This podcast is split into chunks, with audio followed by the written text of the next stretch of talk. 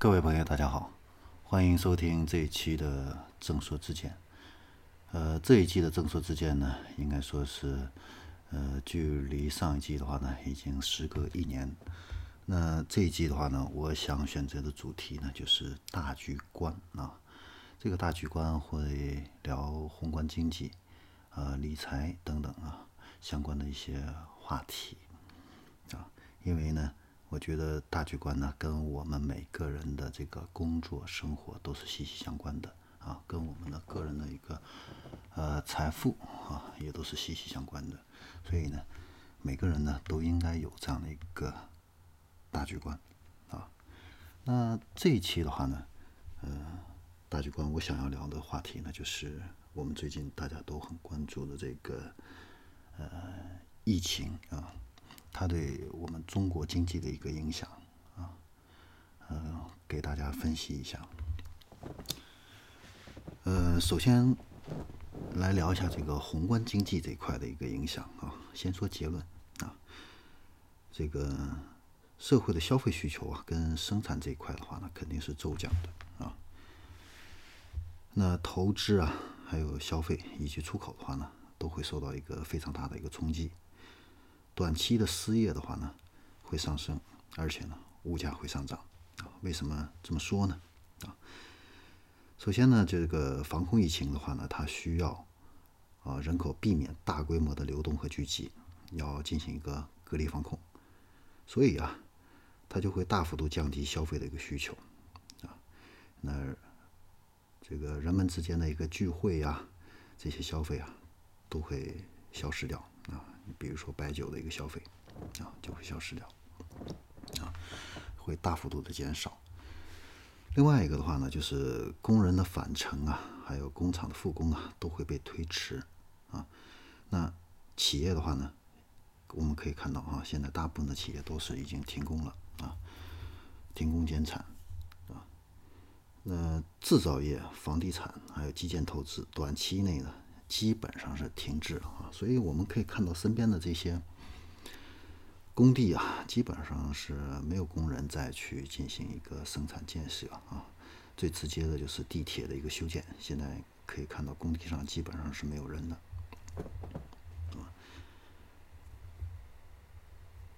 呃，另外一个的话呢，就是最近这两天的话呢，世界卫生组织呢，这个把中国认定为疫区啊，就是。呃，病情的这样的一个疫疫区啊，所以的话呢，中国的这个出口可能会受到比较大的一个影响。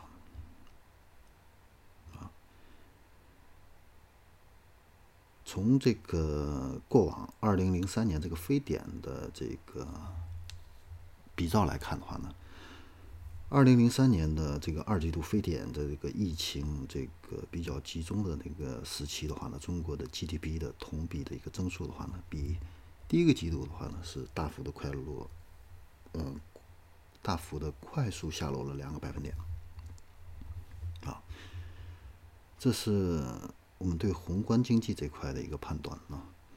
那对于中观的这个行业这方面的一有哪些影响呢？我们也来说一下。首先的话呢，就是餐饮业、旅游业、电影、交通运输，还有教育培训这些行业的话呢。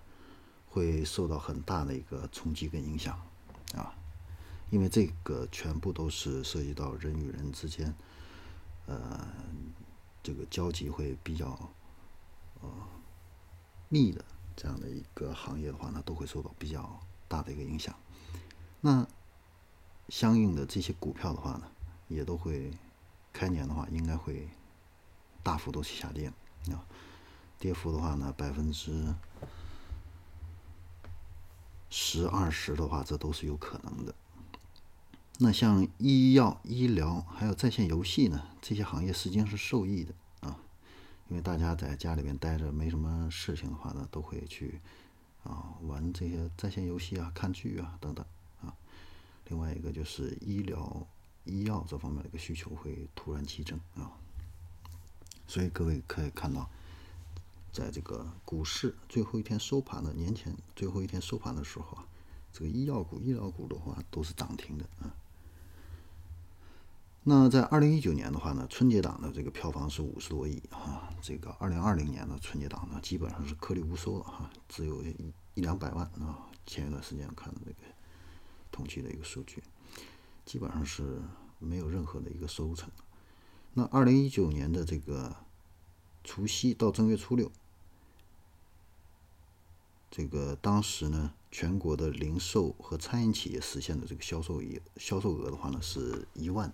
一万亿啊！那二零二零年的话呢，同期肯定是受损严重的。那在二零一九年的春节这个假期的话呢，全国这个旅游接待的总人数是四点一五亿次，那营收的话呢是五千多亿啊。那二零二零年的话呢，肯定是也是同期锐减的啊。同时呢。今年的这个交通运输行业的这个出行人数啊，减少大约是七成。那房地产行业的话呢，基本上都是暂停这个销售的一个活动了啊。你去看楼的话呢，人也很少啊。那呃，当然这个汽车这个行业销售行业的话，实际也是会受到非常大的一个影响啊。那建筑业、金融业、农林牧渔这些行业的话呢，也都会受到这样的一些波及。啊，那简单的估算一下的话呢，就是这个二零二零年的这个一季度啊，电影票房的话大约是七十亿，餐饮的话呢五，嗯，假设是五折的话啊，就是五千亿。那个旅游市场的五千亿基本上是完全冻结的。那这七天的话，就是这七天的话呢，这三个行业的话呢，直接的一个经济损失的话，可能会达到一万亿。在二零一九年一季度的 GDP 啊，二十一点八万亿的百分之四点六啊，当然这个还不包括其他的一个行业。